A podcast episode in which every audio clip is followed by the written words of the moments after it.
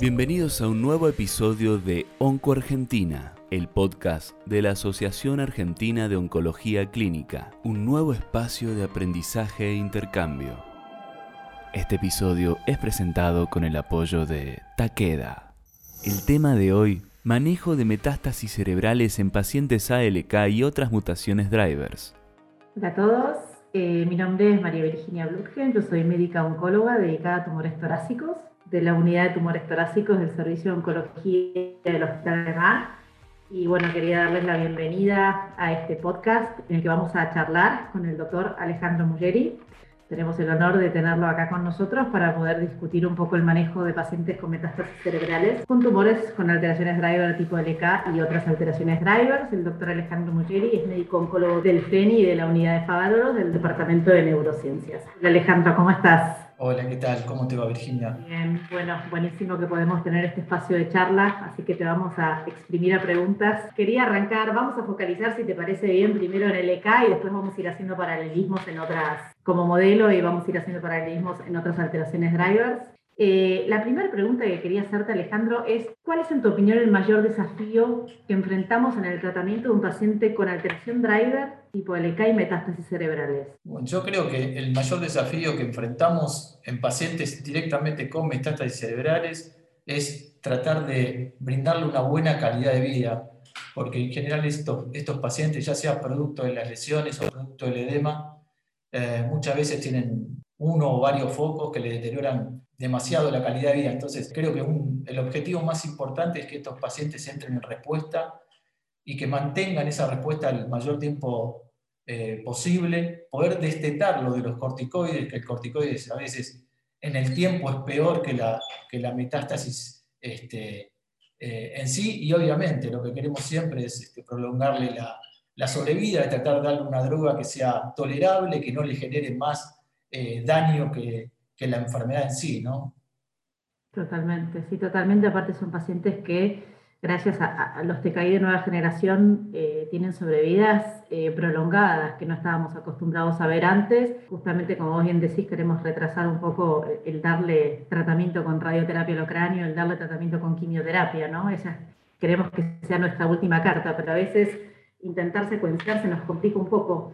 Y en este contexto, digamos, si bien tenemos ensayos en la población global, tenemos tres ensayos randomizados que nos demuestran el beneficio de la cirugía en una lesión única frente a, tratamiento con radioterapia convencional, retrasa la recaída y mejoró eso en un 30% y casi mejoró más de cuatro meses la sobrevida global. ¿Cuál es el rol de la cirugía en un paciente con una alteración driver, de ALK, por ejemplo? Sí, bueno, primero te voy a hacer un comentario en relación a las, a metástasis cerebrales. Este, claramente el tener metástasis cerebral en cáncer de pulmón es de mal pronóstico, pero el tener una alteración driver tipo ALK este, le revierte ese mal pronóstico. De hecho, los pacientes con alteración driver, sin metástasis fuera del sistema nervioso central o con una o cuatro lesiones, en pacientes jóvenes con buen KPS se logran sobrevida de 60 meses o más y bueno, ¿y esto por qué? Bueno, porque hoy en día, por suerte, se están desarrollando estas moléculas nuevas que se tiene como prioridad alcanzar el sistema nervioso central, sortear la glicoproteína P, o sea, todas las bombas de, flujo. Eh, en relación a la, cirugía, yo creo que cada vez la cirugía tiene menos, menos indicación, pero claramente este, lo que tenemos que considerar es el tiempo a obtener todos estos datos y a obtener el tratamiento. Entonces, que a veces se puede retrasar mínimo un mes. Entonces, en un paciente con hipertensión endocraniana, con desviación de línea media, con síndrome, de hipertensión endocraniana importante, con una lesión del cuarto ventrículo que está tapando el, perdón, de, fosa posterior, que está tapando el cuarto ventrículo, que le está generando hidrocefalia, esos pacientes creo que lo tenemos que resolver en forma rápida. Y como vos dijiste, los, los estudios viejos, los del 90, eh, lo de Pachel, lo de MINS y demás, mostraron que metástasis única, eh, cuando después de la cirugía eh, seguían con radioterapia craneal total, versus radioterapia craneal total, el agregado de cirugía mejoraba la sobrevida. Eso se logró en dos de los tres estudios. En, un estudio no, porque la verdad eran pacientes eh, con un Karnowski muy malo, con mucha enfermedad extracerebral, ya con varias líneas de tratamiento que en general eran pacientes que deberían ser sometidos solamente a cuidados paliativos pero claramente la cirugía tiene hoy en día esas indicaciones. Y otra de las indicaciones serían cuando aquellas esas, esas lesiones que nos generan duda. ¿no? Este, nosotros vemos este, por ahí pacientes que tienen dos o tres tumores diferentes. Eh, entonces creo que esos pacientes que tenemos dudas, sobre todo cuando son lesiones únicas, eh, también la cirugía tiene, tiene indicación. Perfecto, o sea que en una lesión única, en un paciente, digamos, sin riesgo de, de, de defecto de masa, sin riesgo sintomático, uno podría tomarse el tiempo de esperar, conocer las alteraciones driver y en ese caso poder priorizar un tratamiento sistémico, en el caso que tengamos acceso a un TKI de próxima generación. Totalmente, o sea, recordemos que la, cirugía, por un lado, el 60% de los pacientes operados, y no les digo en, en, Argentina, a nivel internacional y en los centros más importantes, después de una cirugía recaen en el lecho quirúrgico, 60%, no es un número menor. Y recuerden que también un 40% de los operados de lesiones de fosa posterior van a desarrollar diseminación meningia.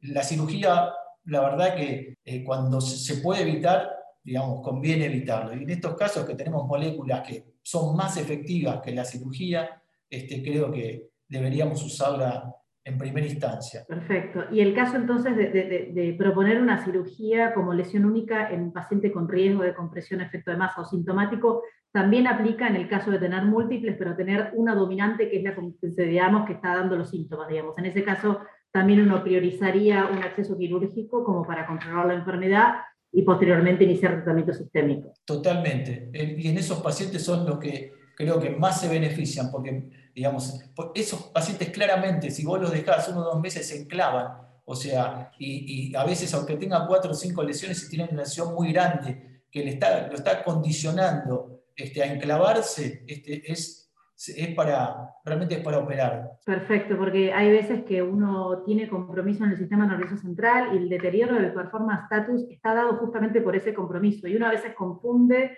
de decir, bueno, no voy a acceder quirúrgicamente a este paciente porque tiene deterioro del performance, en realidad el deterioro del performance está justamente dado por, ese, por esos síntomas. Así que uno tiene como que diferenciar ese deterioro del performance y poder seleccionar bien al paciente. ¿no? Y hoy en día, al tener esa sobrevida que dijimos antes, este, es, digamos, más agresivos tenemos que hacer con los tratamientos. O sea, no era eh, hace 10 años atrás donde el paciente con metástasis cerebral vivía 5 o 6 meses. Un paciente con metástasis cerebral múltiple vive año y medio.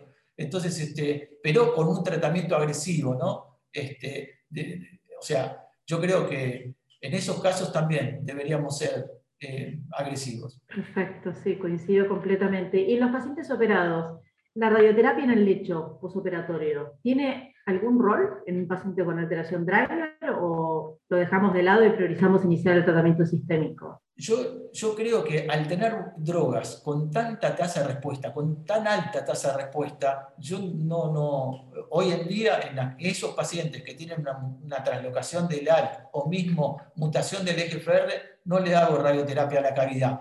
¿Por qué? Fíjense otro dato ¿Cuántos pacientes, y esto también, son analizando los cuatro, cuatro eh, más importantes estudios prospectivos que hay sobre metástasis cerebrales, desgraciadamente no, no discriminaban si tenían mutaciones este, drogables o no. Este, y tengan en consideración que alrededor del 60% era por, por, cáncer de pulmón. El porcentaje de recaída en el lecho quirúrgico después de una radiocirugía es de aproximadamente 20 al 30%. Sigue siendo un número muy alto. Si ustedes comparan cuánto es la sobrevida libre de progresión a un año usando un inhibidor de segunda generación, 92% casi. 96% con tercera generación. Entonces, la verdad es que los resultados que tenemos con, con estas drogas son superiores incluso a la radiocirugía. En la población global tampoco mejoró la radioterapia, digamos, la radiocirugía en lecho tampoco mejoró la sobrevida, digamos. La tasa de control local, pero no mejoró la sobrevida el riesgo de la radiocrosis y demás, que no nos vamos a meter ahí, pero también es, eh, no, es menor dependiendo del volumen tumoral. Exactamente. Esto lo, hay, lo que vos dijiste es muy importante, la radionecrosis. Este, obviamente toda la, información que tenemos es por estudios retrospectivos, pero cuando nosotros eh, irradiamos un paciente, ya sea radiocirugía, radioterapia canal total, y peor si hacemos ambos, radioterapia canal total más radiocirugía, y después los tratamos con, con un inhibidor de tirosinquinasa, las tasas de radionecrosis eh, son del 15% versus 6% si solamente hacemos radioterapia sola. O sea que usar radiocirugía o radioterapia con un inhibidor de tirosinquinasa, sea inhibidor del ALK o de EGFR, incrementa, duplica la, chance o la, incidencia de radionecrosis. Este, y la radionecrosis a veces confunde mucho y deteriora, este, eh, y deteriora el paciente. Muchas veces estos pacientes tienen que ser operados. Entonces, ese es otro punto, que aumenta la, tasa de la incidencia acumulativa de radionecrosis. Entonces, por eso, teniendo un inhibidor con, con, tan, con, tanta, con, tan, con tan alta tasa de respuesta, este, y sabiendo que la recaída a nivel local es muy baja, no, no, no, en estos casos yo no, no, uso radioterapia a la cavidad.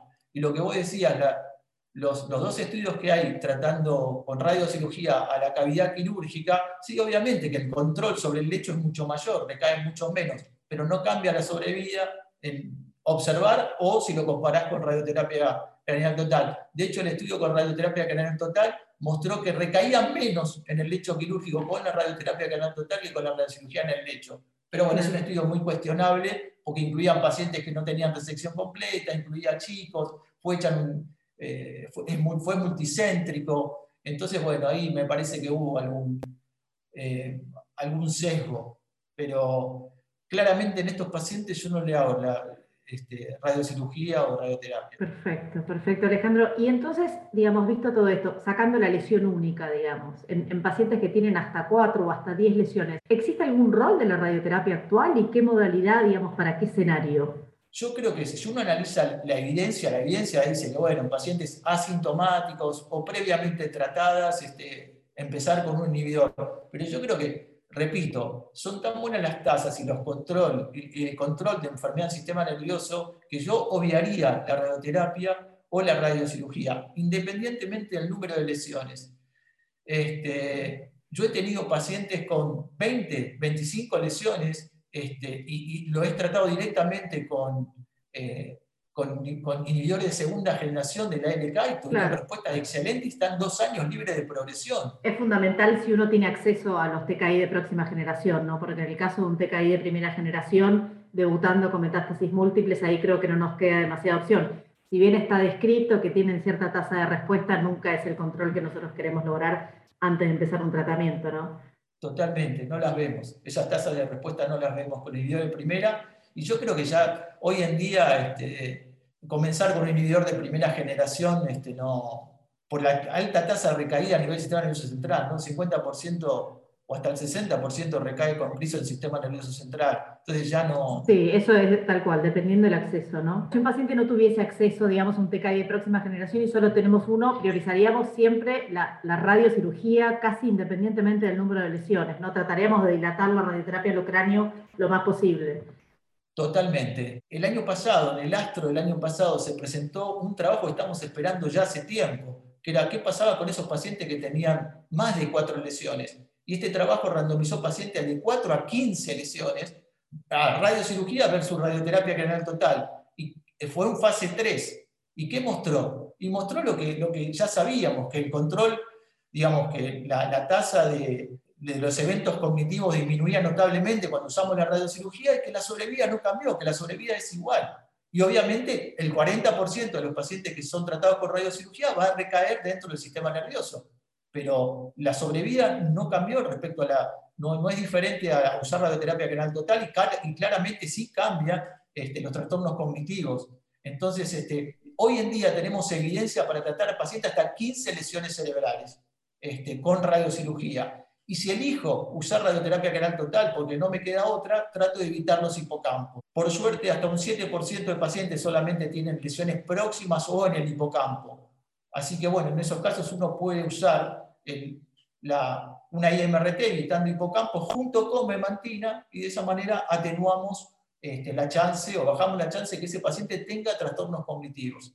Perfecto. Y eso, Alejandro, independiente del control sistémico que tengamos de la enfermedad, es decir, lo priorizamos, por supuesto, en pacientes que tienen la enfermedad, digamos, extracraneal controlada. Y en el caso de no tenerla controlada, de todas formas, accedemos a radiocirugía independientemente del número de lesiones, lo priorizamos, o, en ese caso quizá priorizarías radioterapia cráneo.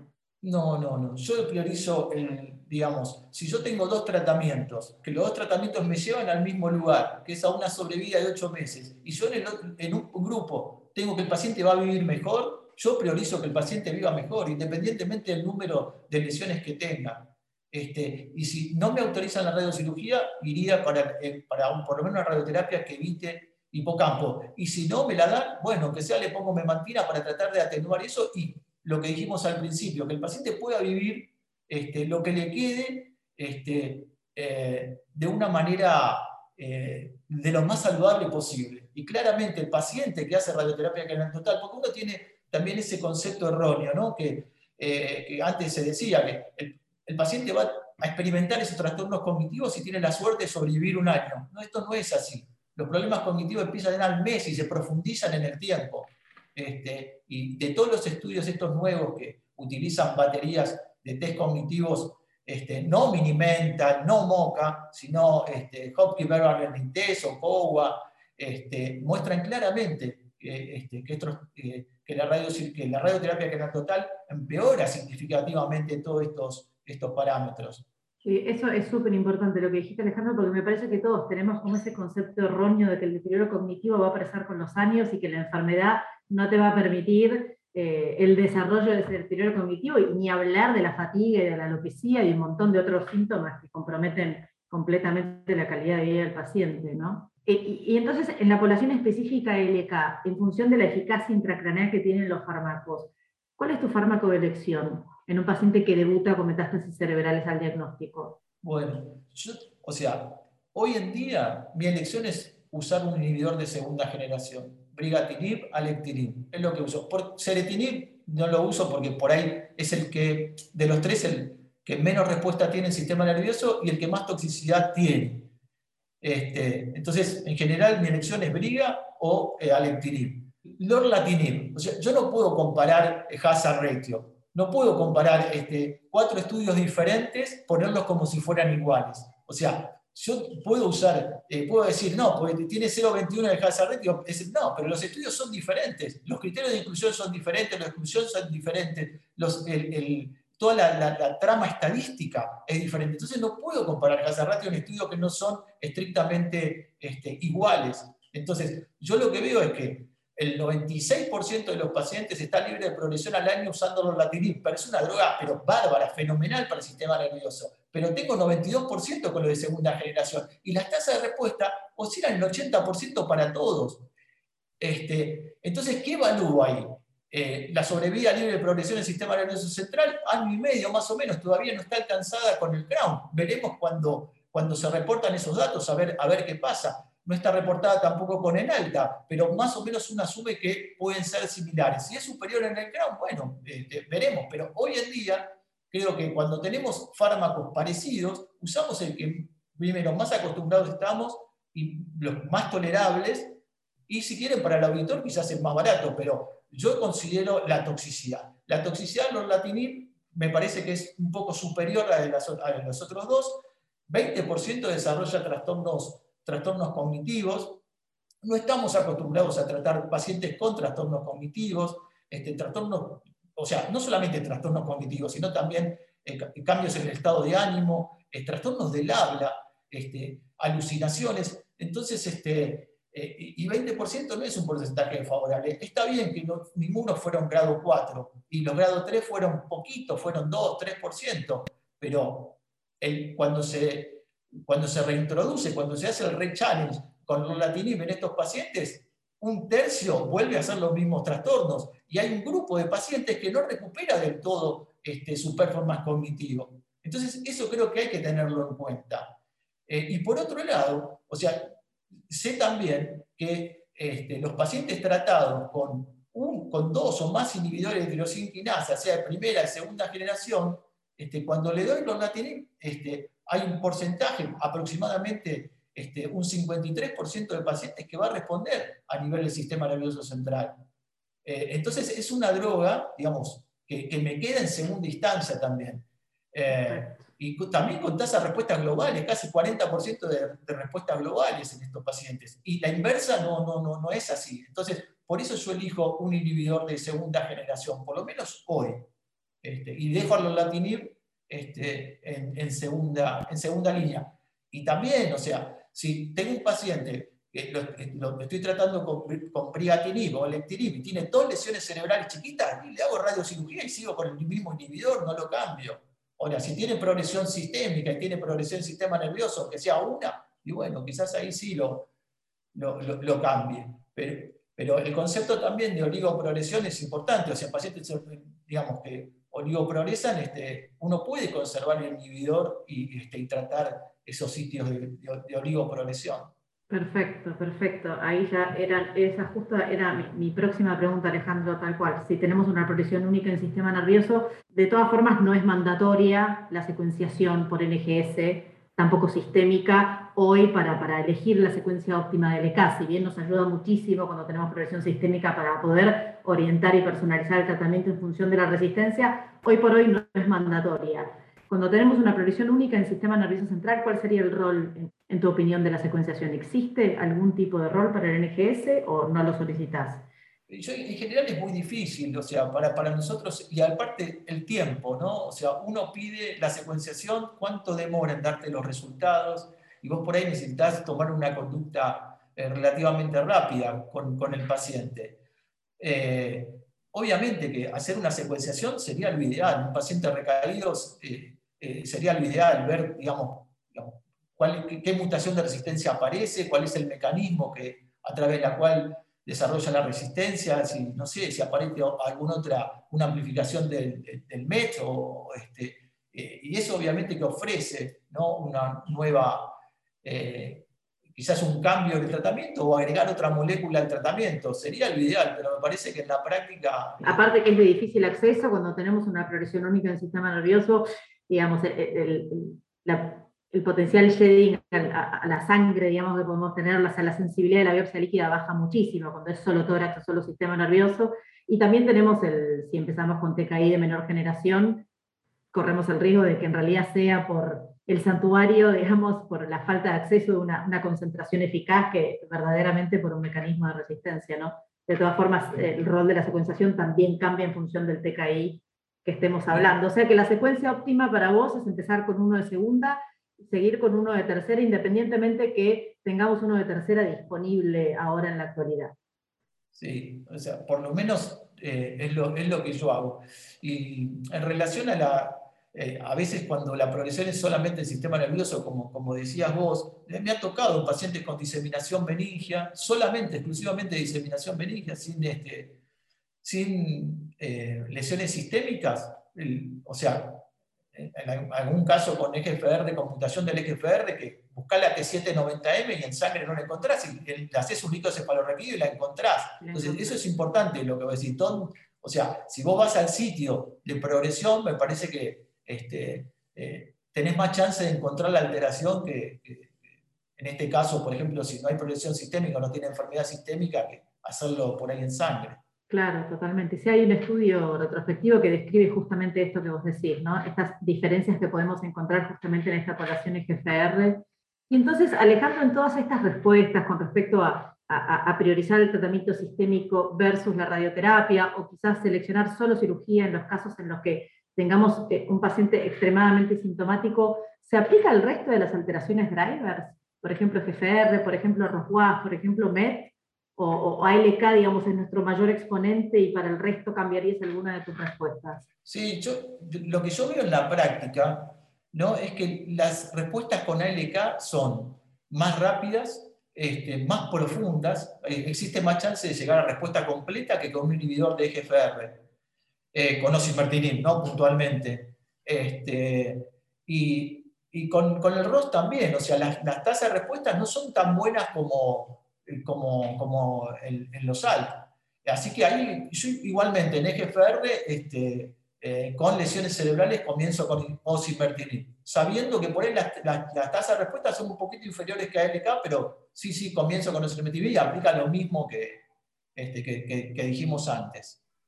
Perfecto, perfecto. Y con el ROS1, o sea, también, o sea, teniendo por ahí el entrectinib, este, quizás con metástasis cerebral de inicio, preferiría el entretinib al crisotinib, pero bueno, si no está disponible... Ahí no nos queda este, mucha opción, sí. Bueno, ahora tenemos el uso compasivo, pero... O, o, el lorlatinib también, pero lo que, no lo tenemos accesible. Va, el acceso al orlatinib en un paciente ROS1 hoy por hoy está complicado. Sí, tal cual, pero bueno, ahí, digamos, la que nos queda es usar el criso, radiocirugía o cirugía, lo que corresponde al sistema, el sistema nervioso. Y lo que sí está claro también es que el, el no funciona muy bien aparentemente en los recaídos al crisotinib por la mutación, esta resistencia de, del criso, que es la G2032R, que no es activa aparentemente el entretinib. Eh, el lorlatinib, por los resultados también, de, a priori parecería que sí, pero por los resultados que, que se muestran, por ahí se consiguen enfermedades sí, con, la, dosis que, necesitaríamos para eso es una dosis que no podemos... Sí, para la 2032R únicamente está diseñado el repotrectinib, que bueno, no tenemos, no tenemos acceso ni... Existe el uso compasivo, pero no, yo lo pedí ahora para una paciente, justamente tengo una paciente ROS1 que debuta con compromiso en sistema nervioso central sintomático, esa es otra, también me llega a partir de neurocirugía, ¿no? El paciente, la paciente ya operada, y ahí detectamos una, una, un arreglo de ROS1 y empezamos tratamiento con crisotinib, que era lo único que teníamos disponible, y actualmente tenemos una progresión múltiple a nivel del sistema nervioso central a los nueve meses de tratamiento estoy haciendo radiocirugía y como también tiene una mínima progresión a nivel pulmonar, le pedí una secuenciación porque la paciente puede acceder a ella. Y bueno, ahora estamos como atados de pies y manos porque aprobado no tenemos mucho, así que estamos esperando y tratando de ver si podemos acceder a otro fármaco antes de la quimioterapia, ¿no? Pero en ROS1, si bien la estrategia óptima no está todavía del todo determinada, tampoco tenemos demasiado acceso, ¿no? Un, Sí, el acceso al LORLA es, es difícil, pero lorlatinib podría tener rol, sobre todo en estos pacientes que, que progresan. Me ha pasado, por ejemplo, en pacientes con EGFR, ¿no? que progresan a erlotinib este, solamente el sistema nervioso. Entonces, muchas veces no es por progresión de mutación de resistencia, es por falta de llegada. Entonces, vos lo cambiás cambiar no, por, no porque aparezca la G2032R, sino porque no llega el fármaco. Entonces lo pasás a lorlatinib y seguramente vas a, tener, vas a tener respuesta. Como vos bien decís, tuve que hacer doble descenso de dosis, eh, justamente por dos toxicidades grado 4, una a nivel hepática y una a nivel de prolongación de QR, así que de QT. Así que eh, estamos ahí luchándolas con radiocirugía y viendo si puede acceder a, otro TKI de próxima generación.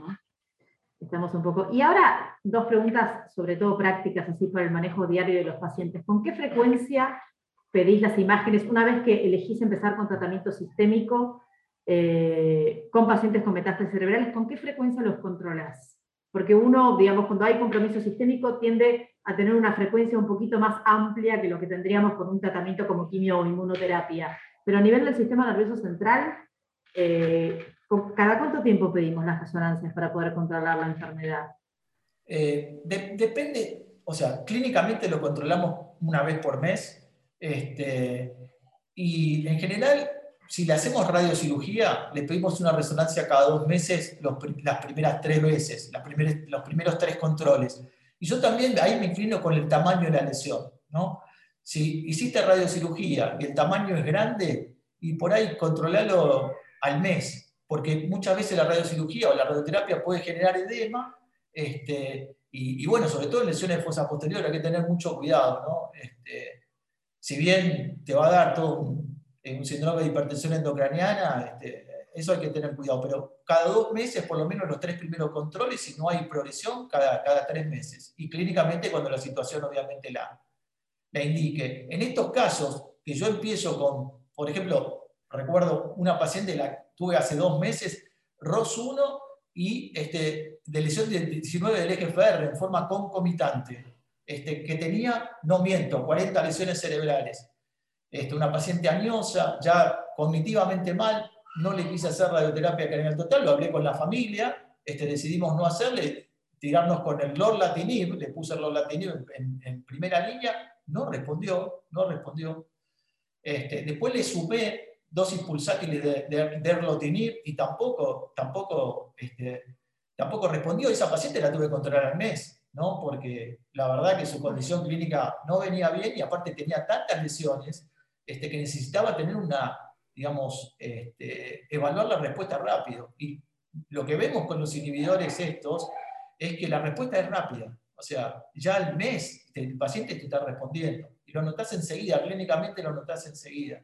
Y ahí sí, y ahí tenemos que soltar el corticoide, ¿no? Porque es otra de las cosas que, que yo veo.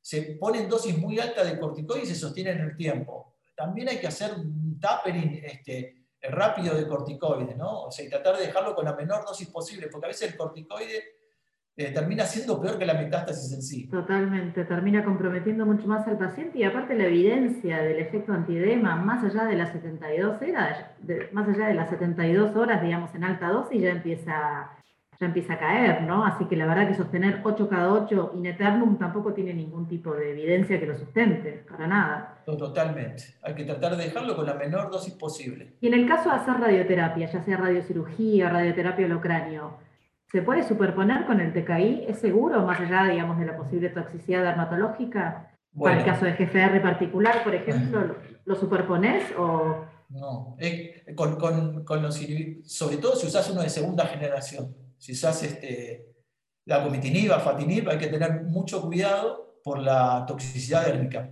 Yo he tenido pacientes que lo he combinado, porque hay estudios que lo combinaban, pero la toxicidad dérmica que hacen es terrible, terrible. ¿eh? Este, así que yo no, no, y aparte por el riesgo de radionecrosis es mayor cuando lo, lo haces concomitante. Entonces, lo que se sugiere ahí es suspender este, el inhibidor tirosinquinasa, sobre todo el EGFR, y retomarlo una vez, este, tres o cuatro días después de terminada la, la, radiocirugía o la radioterapia.